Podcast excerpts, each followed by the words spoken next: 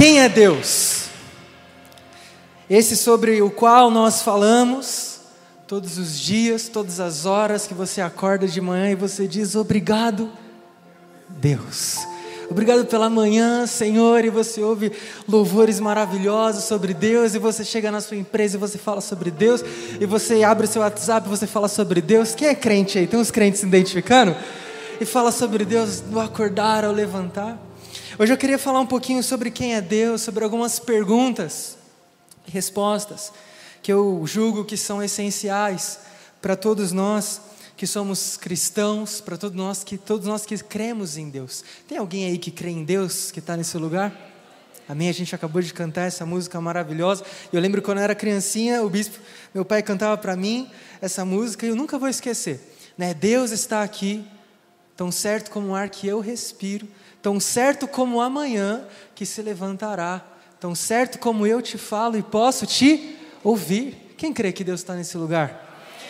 Essa é uma das perguntas que talvez mais são, foram feitas, ou a pergunta mais feita na humanidade, que é: quem é Deus? Amém? No início do mundo sempre se questionou sobre se existia alguém acima dos céus. Alguns povos humanidade, da humanidade, no início da humanidade, é, pensavam é, ou até afirmavam entre si que Deus era o sol, olha, o sol é, é, é, Deus. Ou alguns falavam, não, as estrelas é Deus. Ou alguns outras, algumas outras pessoas pensavam, a natureza então é Deus. Ou outras pessoas faziam de, para si os seus próprios deuses. Pessoas faziam para si estátuas e denominavam as Deus. E eu quero perguntar: alguém aqui já fez a pergunta de quem é Deus? Talvez numa época que, que você não conhecia realmente ao Senhor. Eu sei que é uma pergunta muito feita e talvez todos nós já fizemos essa pergunta. Deus, quem, quem você é? Aquela pergunta que o apóstolo Paulo fez ali em Damasco, mestre, Deus, Senhor, és tu? É um questionamento, irmãos, que é, existiu sempre na humanidade, existe até os dias de hoje, até porque se existem, existem muitas pessoas que se opõem, dizendo que Deus não existe. Existem muitas pessoas que talvez até você conheça que negam a existência de Deus. Mas essa noite eu queria afirmar, de acordo com a palavra, que o Senhor sim existe. Que o Senhor está aqui, que o Senhor ele ouve as suas orações. Amém. A realidade, irmãos, é que o homem, o ser humano, em toda a sua criação e humanidade, sempre é, buscou a resposta para essa, essa pergunta para sarar a necessidade que há em seu coração de buscar e de adorar a um Deus, de adorar algo ou alguém. Eu quero dizer que nós temos a resposta para essa pergunta. E ela se encontra em Êxodo capítulo 3, verso 14, quando o Senhor ele vai até Moisés e ele diz assim: "Eu sou o que sou". Moisés, ele estava aflito, com medo, porque ele teria que ir até Faraó para pedir a libertação do povo que estava ali cativo no Egito, e ele disse: é, Deus, quem eu direi que, que, me, que me mandou até aqui? Quem eu direi que me enviou até esse lugar? E o Senhor, muito direto, ele vira para Moisés e ele diz: Diga que o eu sou te enviou. Amém? Ou seja, nós podemos entender, irmãos, muito breve aqui, que é, não há adjetivos humanos capazes de dizer 100% totalmente quem é Deus. Então, nunca que você vai conseguir dizer 100% quem é Deus para uma pessoa que te perguntar. Mas, na palavra, nós podemos adquirir e entender alguns sinônimos de quem Deus é na nossa vida. O primeiro que eu queria dizer aqui, diga comigo assim: Criador. Isaías capítulo 66, verso 1. O profeta Isaías, ele diz assim, se você puder acompanhar comigo, Isaías 66, versículo 1: Os céus é o seu trono, e a terra é onde ele repousa os seus pés. Vamos ler novamente. Os céus é o seu trono e a terra é onde ele repousa os seus pés. Salmos 119, versículo 1. O salmista escreve: Os céus proclamam a glória de Deus e a natureza anuncia a obra de suas mãos. Ou seja, os céus declaram a glória de Deus e a natureza, a criação, anuncia a obra de suas mãos. Eu quero dizer, irmãos, eu queria que você olhasse para a pessoa que está do seu lado. Eu queria que você visse que essa pessoa que está do seu lado, ela é a prova, ela é o DNA da criação do Senhor. A pessoa que está do seu lado, com todas as dificuldades que ela tem, com todos os problemas que ela tem, com todas as imperfeições que ela tem, eu quero dizer, ela é uma prova da criação do Senhor. Porque o Senhor Deus, Ele é Criador. Um dado, irmão, é que muitos cientistas achavam até o início do século XX que, por exemplo, o universo ele era algo estático. O universo era algo parado, que sempre foi daquele jeito, sempre vai ser. Em 1929, um cientista, ele descobre que na verdade não, que o universo ele é algo que está em constante expansão. Ou seja, se o universo está em constante expansão, prova-se que houve um início de tudo. Se o universo está crescendo, prova-se que um dia ele foi pequeno, que um dia ele começou. E nós temos um relato desse dia, eu queria que você lesse com muita alegria comigo em Gênesis capítulo 1, verso 3. Se puder colocar aqui. Gênesis capítulo 1, verso 3, irmãos. Disse Deus: haja luz e houve luz. Vamos lá, versículo 4: E viu Deus que a luz era boa, e fez a separação entre a luz e as trevas. Chamou Deus a luz dia e as trevas noite. Houve tarde e manhã, o primeiro dia. O primeiro sinônimo, irmãos, que nós podemos entender é que Deus, diga comigo, Ele é Criador. O Senhor, Ele é o Criador. O Senhor que criou todas as coisas, do nada. O Senhor que criou o tempo, o Senhor que criou o universo, o Senhor que criou as estrelas, o Senhor que criou eu e você. O Senhor é o Criador, Ele é o Alfa, Ele é o Ômega, Ele é o princípio o fim. Não há nada que veio antes dele, não há nada que virá após o Senhor, porque o Senhor, Ele é Criador. E outro sinônimo que nós aprendemos, meus irmãos, na palavra, é que o Senhor, diga comigo, Ele é Jireh. Gênesis capítulo 22, verso 14, diz assim: Abraão deu aquele lugar o nome de O Senhor proverá. Por isso, até hoje, se diz: No monte do Senhor proverá. Um dos sinônimos, irmãos, que nós aprendemos a respeito do Senhor é que Ele é provedor. Em Gênesis 22, 14, nós vemos uma história maravilhosa, onde Abraão estava pronto para sacrificar o seu filho Isaque. Abraão ele estava a ponto de matar o seu filho por amor ao Senhor, porque Deus tinha mandado. E naquele momento em que Abraão ele ergue o telo, não sei se você lembra dessa história. Deus ele diz assim através do anjo: "Pare. Agora eu sei que tu me amas acima de todas as coisas". E, e ele diz assim o Senhor para Abraão: "Olhe para o lado, veja que eu tenho providenciado o cordeiro para o sacrifício". Um dos sinônimos de Deus é provedor, ou seja, aquele que provém sobre os seus filhos, aquele que cuida, aquele que sustenta, aquele que protege, aquele que livra. É aquele que protegeu Isaac, é aquele que protegeu Abraão, é aquele que protegeu todos aqueles que creram. Eu quero dizer para você, meu irmão, da mesma forma como o Senhor proveu sobre a vida de Abraão, Ele está provendo sobre a sua vida. Da mesma forma como o Senhor proveu sobre Abraão, Ele está provendo sobre a sua casa. Porque o nosso Deus, Ele é Jeová Jireh. Ele é o Deus que não nos deixa, Ele é o Deus que provê, Ele é o Deus que não nos deixa é, à mercê, mas Ele é o Deus que nos guarda, Ele é o Deus que nos protege. Porque Ele é o Jeová Jireh, o Deus da provisão. E rapidamente aqui, novamente, nós entendemos, pelo terceiro sinônimo, que Deus, diga comigo, Ele é advogado e juiz. 1 Samuel 24, 15, a palavra diz: O Senhor, porém, será juiz, e julgará entre mim e ti, e verá e advogará a minha causa, e me defenderá da sua mão. Irmão, eu quero dizer para você essa noite que o Senhor ele está advogando a respeito das suas causas. Eu quero dizer essa noite que o Senhor ele é advogado perante aos seus inimigos. Eu quero dizer que o Senhor, além de Criador, além de provedor, Ele também é juiz, Ele também julgará.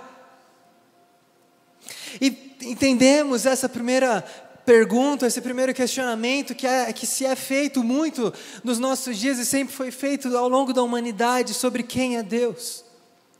Mas talvez a segunda maior pergunta que nós até hoje ouvimos é: aonde está Deus? Você já fez essa pergunta? Aonde está Deus? Mateus capítulo 18, verso 20, com base na palavra, a palavra diz assim: Aonde estiverem dois ou três reunidos em meu nome, ali eu estarei presente. Eu vou ler de novo porque eu não sei se você prestou atenção. Mateus 18, 20, o Senhor diz: Aonde estiverem dois ou três reunidos no meu nome, ali eu estarei presente. O Senhor está aqui. João capítulo 4, verso 24, o evangelista ele escreve: Portanto, Deus é Espírito. Aonde está Deus? Esse também é um dos maiores questionamentos que nós ouvimos nos nossos dias. Eu quero dizer a resposta para essa pergunta é que Deus está onde o clamam. Deus está onde chamam pelo seu nome. Deus está onde homens e mulheres elevam seus olhos para o alto e clamam ao Senhor, porque é do alto que vem o nosso socorro. Aonde está Deus? Você tem clamado ao Senhor? Aonde está o Senhor Jesus? Porque talvez, meu irmão, você tenha vivido com uma pessoa que não crê mais em Deus. Talvez você tenha vivido com uma pessoa que não confia mais no Senhor. Talvez você tenha vivido com uma pessoa que não acredita mais que Deus está com você. Talvez você tenha clamado tanto e orado tanto, como aquelas orações que nós ouvimos algumas pessoas falar: eu oro, eu oro, eu oro, e minha oração parece que não passa do teto. Alguém já passou por isso? Ou só eu? Eu oro, eu oro e minha oração parece que não passa do teto. Eu quero dizer para você, meu irmão, que Deus ele está te ouvindo e Deus está ali. Aonde existem pessoas, aonde existem pessoas que clamam a Ele dia e noite, o Senhor está naquele lugar. E algumas pessoas perguntam por que então que Deus não se materializa? Por que, que Deus não se apresenta fisicamente? Eu, deixa eu perguntar, você já viu Deus? Você quer ver Deus, irmão? Porque a gente só vai ver Deus um dia na glória. Por que, que as pessoas perguntam, ah, Deus existe, então por que, que ele não se materializa? Eu quero dizer, Deus já se materializou. Pergunta a pessoa do lado, o que, que fizeram com ele? Crucificaram Jesus. Eu quero dizer que Jesus se materializar fisicamente não vai ser uma prova para que ele exista. Nós não precisamos ver Jesus para crer nele, porque a palavra diz em João 20, 29: Você me creu em mim porque me viu. Felizes são aqueles que não me viram, mas creram. Felizes são aqueles que ainda nem me viram, mas creram em meu nome. Jesus aqui, claro, falando para Tomé que desconfiou e falando: Você só crê em mim porque você me viu. Jesus estava falando de mim e de você. Porque ele diz: Felizes são aqueles que não me viram, mas crerão em mim. Crerão em mim, crerão no meu nome. Jesus está, o Senhor está onde clamam por Ele. Porque Deus, meus irmãos, Ele não é, é Deus evangélico, que se prende nessas paredes. E as pessoas pensam, então, Deus só vai me ouvir se eu estiver ali, e não. Deus, Ele não está preso aqui, porque se hoje, irmãos, agora é, é 7 horas e 16 minutos, eu quero dizer para você, se agora numa balada, alguém, no meio daquele lugar, cair em si, se arrepender, e clamar ao Senhor, o Senhor vai no meio daquela balada resgatar aquela pessoa. A pessoa pode estar, irmão, no maior fluxo. Pensa aquele ambiente que você vivia lá, nas noitadas lá. A palavra diz, meus irmãos, que quando Jesus, no terceiro dia, ele foi até as profundezas do inferno e pegou as chaves da mão do diabo. Os lugares não impedem que o Senhor se mova. O que, o que impede muitas vezes o Senhor se mover ao nosso coração descrente a Ele. Porque nós só nos achegaremos ao Senhor quando nós crermos que Ele é Deus. Nós só nos achegaremos até o Senhor e Ele se achegará a nós quando nós crermos que o Senhor, Ele ouve a nossa oração e Ele é Deus. Jeremias 29, 13, a palavra diz assim: Buscar-me-eis e me encontrareis, quando me buscares de todo o coração. Quem tem buscado o Senhor de todo o coração? Eu quero dizer para você, você vai encontrá-lo.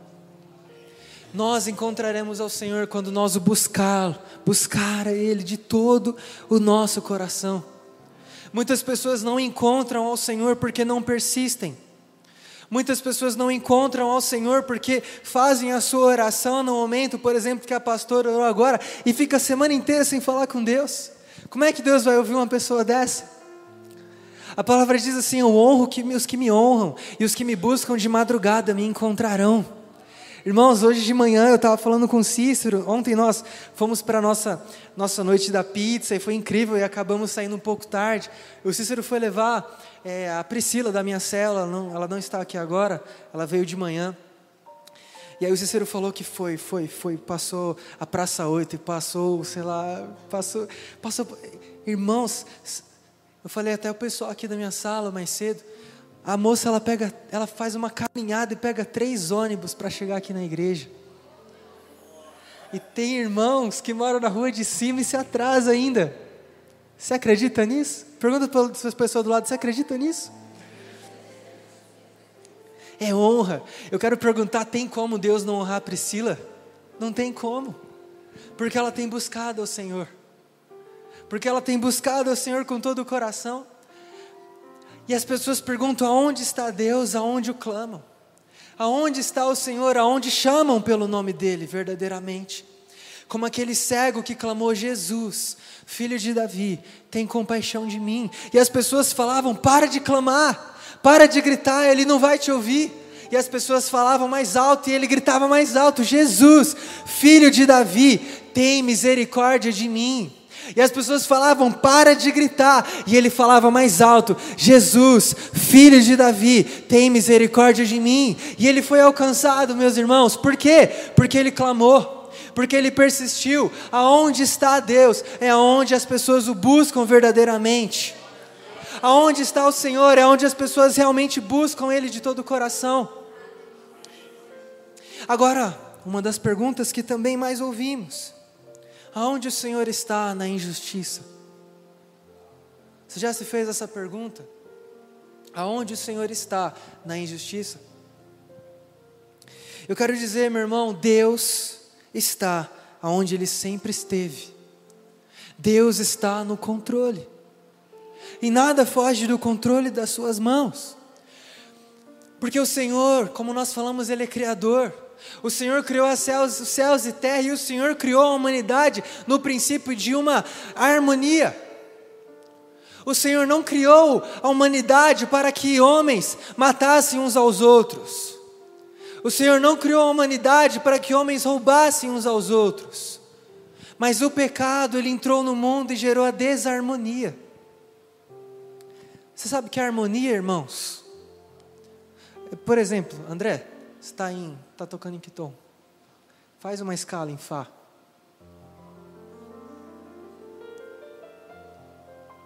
Vai tocando em Fá.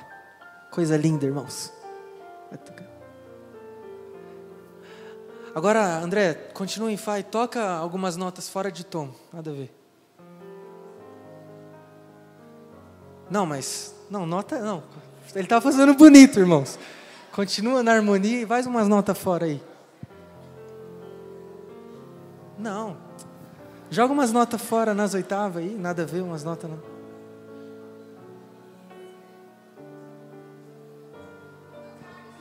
Não dá, vem Carlos, toca aqui, Carlos. Ele não consegue errar, gente. Não dá. Peraí, peraí, deixa eu, deixa eu errar. Toca aí, André, faz uma base em Fá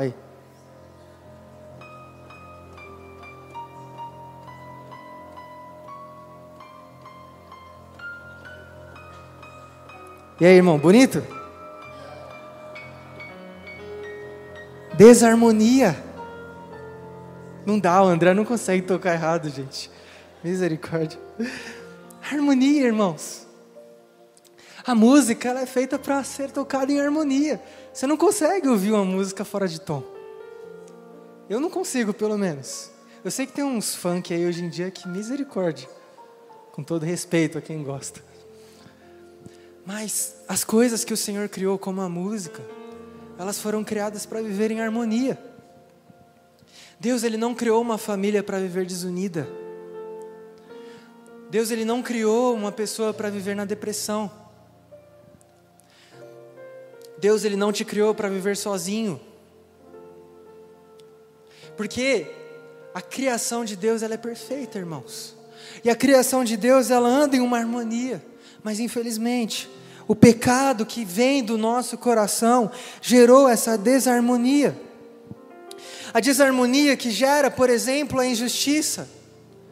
Há alguém nesse lugar que já foi injustiçado? Existe alguém aqui que já foi injustiçado? Eu lembro de uma história, por exemplo, de um homem chamado Saul. Saul, ele era o rei de Israel, mas ele pecou contra o Senhor. Ele começou a consultar outros, outros deuses e adivinhos e ele entristeceu o coração de Deus. Até que o Senhor lhe dá avisos para Saul e Saul não ouve. E ele manda um homem chamado Samuel, o profeta Samuel, para ir até esse rei chamado Saul e diz: Saul, o reinado a partir de hoje não está mais sobre a sua vida. A partir de hoje o Senhor ele tirou o reinado de você. E o Senhor levantará outro homem. Deus ele escolhe um homem na casa de Jessé, um rapazinho chamado Davi. Davi ele tem já em seu coração, porque era o chamado do Senhor para a vida dele de ser o novo rei de Israel. A partir do momento que ele começa a se levantar, ele começa a se aproximar, ele começa a estar mais perto de Saul, Saul ele não aceita Davi. E a palavra começa a dizer que Saul começa a perseguir a Davi. Quem já se sentiu perseguido aqui no seu trabalho, na sua escola, na sua faculdade, irmão? Existe a perseguição. A palavra diz que teve uma noite que Davi estava dormindo tranquilo e Saul começou a jogar lanças em Davi para matar ele. Ele começou a perseguir, Davi teve que começar a fugir, teve que começar a, se, a correr daquele lugar. Porque Saul não aceitava mais o fato de que o reinado de Israel estava agora sobre a vida de Davi. Mas o que eu quero dizer para você essa noite, nós não vamos focar aqui na história de Davi, é que Davi não fez justiça com as próprias mãos. Porque ele sabia que a perfeita harmonia da justiça vem de Deus. Davi ele tinha todos os direitos de tirar Saul no tapa, de arrancar Saul dali. Porque Davi, segundo o próprio Deus, ele seria o rei de Israel. Mas Davi, ele aprendeu a direcionar para o Senhor a justiça.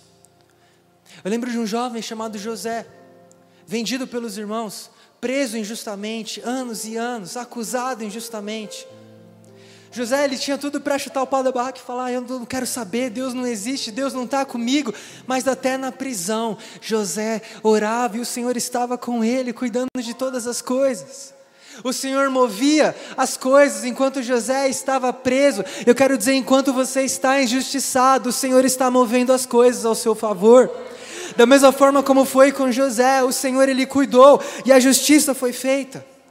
Houve perdão na casa dele, houve perdão com os irmãos, a família foi restabelecida. Eu lembro de um homem chamado Jó, que sofreu, que perdeu todas as coisas, que perdeu a sua casa, perdeu os seus bens, perdeu os seus filhos, perdeu a sua honra, perdeu a sua fama, mas contudo, Jó não abriu a sua boca para falar mal do Senhor, porque Jó sabia que a justiça vinha de Deus porque Jó sabia que aquilo que ele estava passando vinha do Senhor. E Jesus, ele nos diz em Mateus capítulo 5, versículo 6: Bem-aventurados que têm fome e sede de justiça, porque eles serão fartos.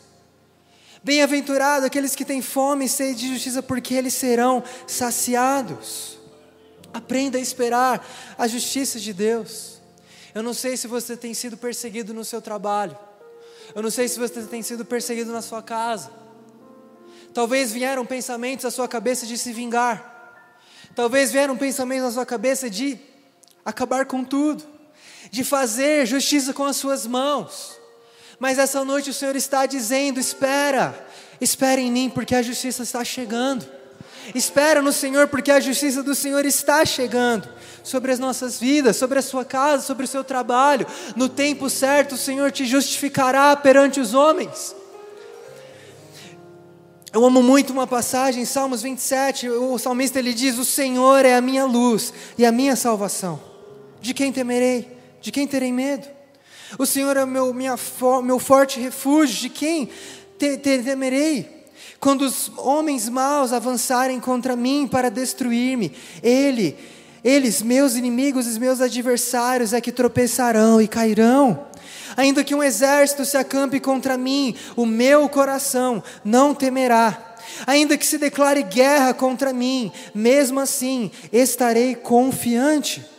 Uma coisa peço ao Senhor e a buscarei: que eu possa viver na casa do Senhor todos os dias da minha vida, para contemplar a bondade de Cristo e buscar a sua orientação em seu templo, pois no dia da adversidade, irmãos, Ele me guardará, protegido na sua habitação. No seu tabernáculo me esconderá e me porá em segurança sobre um rochedo, versículo 6. Então triunfarei sobre os meus inimigos que me cercam, e em seu tabernáculo oferecerei sacrifícios, com aclamações, e cantarei e louvarei ao Senhor. Ouve a minha voz quando clamo ao Senhor, em misericórdia de mim, responde-me. A teu respeito, diz o meu coração: busque a minha face, e a tua face, Senhor, eu a buscarei. Não escondas de mim a tua face, e nem rejeites com ira o teu servo. Tu tens sido o meu ajudador. Não me desampares, nem me abandones. Ó Deus, meu Salvador. Vamos ler todo mundo junto. Ainda que pai e mãe me abandonem, o Senhor me acolherá. Ensina-me o teu caminho, Senhor. Conduza-me por uma vereda segura, por causa dos meus inimigos. Próximo. Não me entregues ao capricho dos meus adversários, pois testemunhas falsas se levantam contra mim, expirando violência. Apesar disso, esta certeza eu tenho: viverei até ver a bondade do Senhor na terra. Espera no Senhor, seja forte, coragem, espera no Senhor.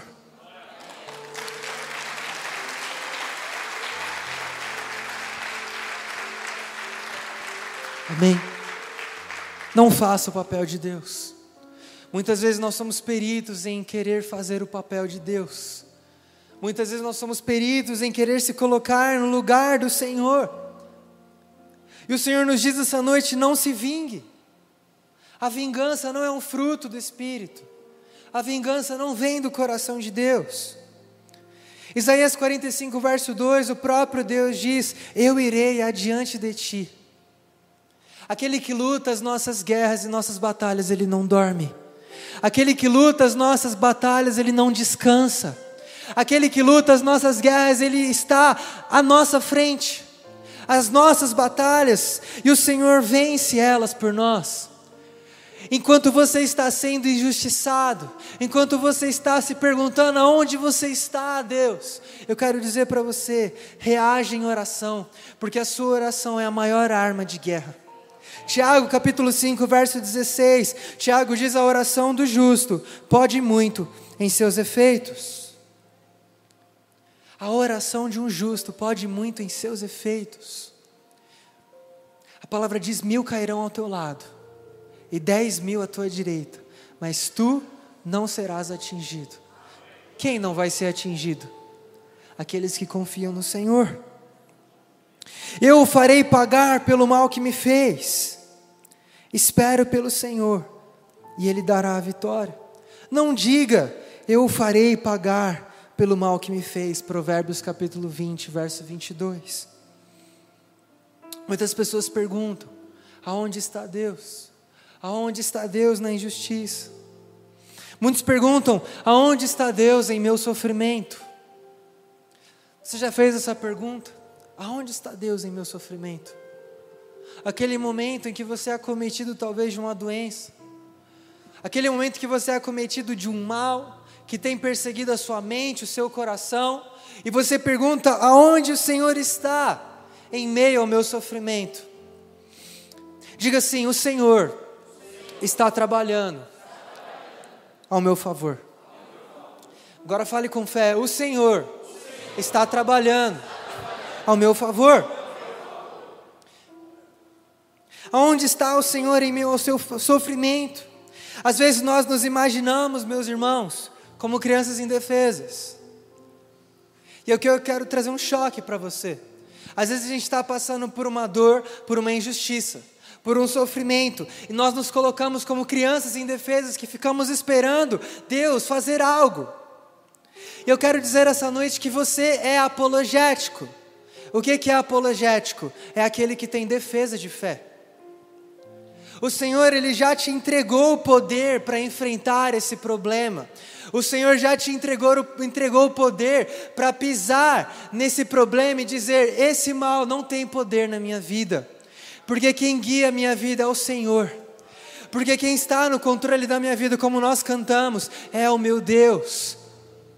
E você diz para essa dor, para esse sofrimento, você pisa na cabeça desse sofrimento quando você estiver cansado, quando você estiver sobrecarregado, e você diz: O Senhor é o meu refúgio, porque o salmista diz em Salmo 125: Os que confiam no Senhor são como o monte Sião, que não se abala, mas permanece para sempre. Isaías 49, verso 31. Mas os que esperam no Senhor renovam as suas forças, sobem como asas, com asas asas como águias, correm e não se cansam, caminham e não se fadigam.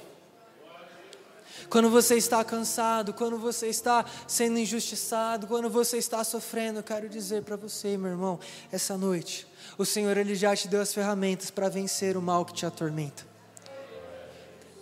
E onde está a sua ferramenta? Levante ela assim. Porque a palavra do Senhor é mais penetrante que uma espada de dois gumes. Porque a palavra do Senhor, ela tem poder de entrar no profundo escondido da alma do homem e cortar a sua alma no meio. A palavra do Senhor, como uma das armaduras que Efésios descreve, a palavra de Deus é a nossa espada. É a palavra de Deus que nos dá força para no dia da, da tribulação nós clamarmos ao nosso Deus. É a palavra de Deus que nos dá força, como o salmista, ele diz: mesmo que eu ande pelo vale da sombra da morte, eu não temerei mal algum, porque o Senhor está comigo. Você prova a bondade do Senhor, você prova que o Senhor está contigo, é no momento da angústia, é no momento da fraqueza, é no momento da tribulação como Jesus que estava naquele deserto e foi tentado por Satanás. E ele se lembrou da palavra que estava nele. Porque está escrito que nem só de pão viverá o homem, mas de toda a palavra que sai da boca de Deus. Eu quero dizer, meu irmão, no dia da tribulação, o que vai te manter em pé não são os seus conhecimentos, não é a sua fama, não é o seu dinheiro, não é os seus bens, não é a sua esposa, não é o seu marido, não são seus filhos. O que vai te manter em pé no dia da angústia é a palavra de Deus. O que vai te manter em pé no dia da tribulação é a palavra de Deus. Porque, como nós começamos essa, essa conversa sobre quem é Deus, até os ateus que dizem que Deus não existe, quando estão de frente para a morte, eles clamam ao Senhor. Porque Deus, Ele é aquele que nós clamamos quando nós não vemos mais saída. A maioria das pessoas, elas vêm buscar a Deus quando estão sofrendo. A maioria das pessoas não vem buscar a Deus quando elas estão felizes. Você sabia disso? Mas quando nós estamos de frente para o Senhor, não há um que não se proste. Quando nós estamos de frente para o Senhor, não há um que não se renda. A palavra diz que um dia todo olho verá e toda língua confessará que Jesus é o Senhor. E todo joelho se dobrará perante aquele que era, que é e que há de vir. Amém? E a última pergunta que eu faço para nós finalizarmos esse tempo é: onde você está em Deus? Aonde você está no Senhor? João capítulo 1, verso 12, o escritor diz assim: Mas a todos quanto o receberam, aos que creram em seu nome, deu-lhes o poder de se tornarem filho de Deus. Aonde você está no Senhor? Será que você está em Deus ou você não está nele? Porque se nós estamos em Deus, nós adquirimos o poder de sermos chamados filhos dele. Não mais só servos e não mais escravos, mas diga comigo, filhos. Nós através daquela cruz e da redenção do nosso Senhor, ganhamos o poder e o título de sermos chamados filhos de Deus. Eu quero dizer, com filho de Deus, ninguém mexe. Com filho de Deus, quem mexe, não fica impune. Porque o Senhor nos guarda. A sombra das asas do Altíssimo é o meu refúgio.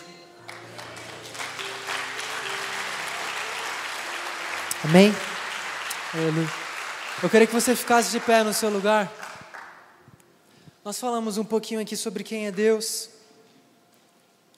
É um tema tão complexo que em 40 minutos a gente tentou falar bem rápido. Mas eu quero dizer, acima de tudo, de Criador, de provedor, de juiz, de advogado, Jesus, o Senhor, Ele é o nosso Pai e nós somos os seus filhos.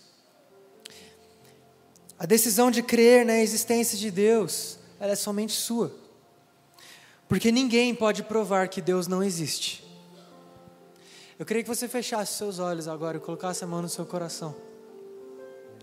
Talvez chegaram pessoas nesse lugar que não creem mais em Deus. Talvez chegaram pessoas nesse lugar que se entristeceram com Deus. Talvez chegaram pessoas nesse lugar que que se machucaram com pessoas, com alguma igreja, com o evangelho. Mas eu quero dizer essa noite que o Senhor ele quer restaurar o nosso coração. A palavra diz em Hebreus que sem fé é impossível agradar a Deus. Portanto, para nós nos achegarmos a Deus, nós devemos crer que Ele é Deus e que Ele é galardoador daqueles que o buscam. Eu quero que você ore agora pela sua fé. Talvez ela tenha sido tão abalada pela essa geração, pela sociedade. Às vezes você tem perguntado, até questionado quem é Deus. Talvez você tenha questionado se Deus realmente te ama. Talvez você tenha questionado aonde o Senhor Deus está. Talvez você tenha questionado por tantas situações se Deus ele ainda está com você. Eu quero afirmar essas verdades que nós conversamos essa noite, que o Senhor sim, ele existe, que o Senhor sim, ele se importa com você e que o Senhor sim, ele está contigo. Vamos orar, irmãos. Pai, nós oramos, Deus, nesse momento. O Senhor não busca, Senhor, orações complexas. O Senhor não busca orações difíceis. O Senhor não busca orações eloquentes. O Senhor busca orações sinceras, Deus. Como aqueles discípulos que perguntaram a Jesus: Mestre, nos ensina a orar. E Jesus disse: Pai nosso que estás nos céus, santificado seja o teu nome. Venha a nós o teu reino e seja feita a sua vontade. Assim na terra como nos céus, pão nosso de cada dia nos dai hoje Perdoai as nossas ofensas, assim como nós perdoamos os nossos ofensores. E não nos deixe cair em tentação, porque Teu é o reino, o poder e a glória para sempre. Aonde nós estamos em Ti, Deus? Ó Senhor, talvez pessoas que estão nesse lugar não estão mais em Ti. Talvez há pessoas nesse lugar que estão distantes de Ti, que estão longe de Ti, que não Te conhecem mais, que não ouvem mais a Sua voz que não conhecem mais, Deus, os teus passos, que não ouvem mais, Deus, os teus sussurros. Jesus, essa noite nós oramos, Senhor, por uma restauração. Jesus, nós oramos porque nós cremos que o Senhor é o Deus Criador, porque nós não vivemos por sentimento, mas nós vivemos pela fé, porque a tua palavra diz que o justo viverá pela fé. Senhor, nós cremos que o Senhor é Deus, porque nós acreditamos não é porque nós sentimos que o Senhor é Deus. Nós cremos que o Senhor é Deus porque nós cremos que o Senhor é Deus. Não porque nós precisamos ver que o Senhor é Deus. Nós cremos que o Senhor é Deus não porque nós fomos curados ou porque nós estamos doentes. Nós cremos que o Senhor é Deus não porque as portas abriram ou porque elas fecharam nós cremos que o Senhor é Deus, não porque o Senhor nos deu, ou porque o Senhor permitiu que nós perdêssemos. Nós cremos que o Senhor é Deus porque Tu és Deus. Nós cremos que o Senhor é Deus porque tu disses que o Senhor é Deus. Porque o Senhor é o eu sou. Porque o Senhor é o eu sou. Porque o Senhor é aquele que era. Porque o Senhor é aquele que é. E porque o Senhor é aquele que há de vir e voltará. Porque o Senhor é o Alfa. Porque o Senhor é o Ômega. Porque o Senhor é o princípio de todas as coisas. Porque o Senhor é o fim de todas as coisas. Porque o Senhor veio antes do tempo. Porque o Senhor criou o tempo porque o Senhor criou as estrelas, porque o Senhor criou os luminares, porque o Senhor criou a terra, porque o Senhor criou a nós. Nós te adoramos, Deus, por quem tu és, e não pelo que o Senhor pode nos dar. Nós te adoramos por quem tu és, e não porque pelo quanto o Senhor pode se mostrar a nós. Que o Senhor restaure a nossa fé essa noite, Deus. Comece a orar no seu lugar agora, meu irmão. Buscar-me-eis e me encontrareis quando me buscares de todo o vosso coração. Comece a orar, Jesus, restaura a minha fé. Jesus, aumenta a minha fé.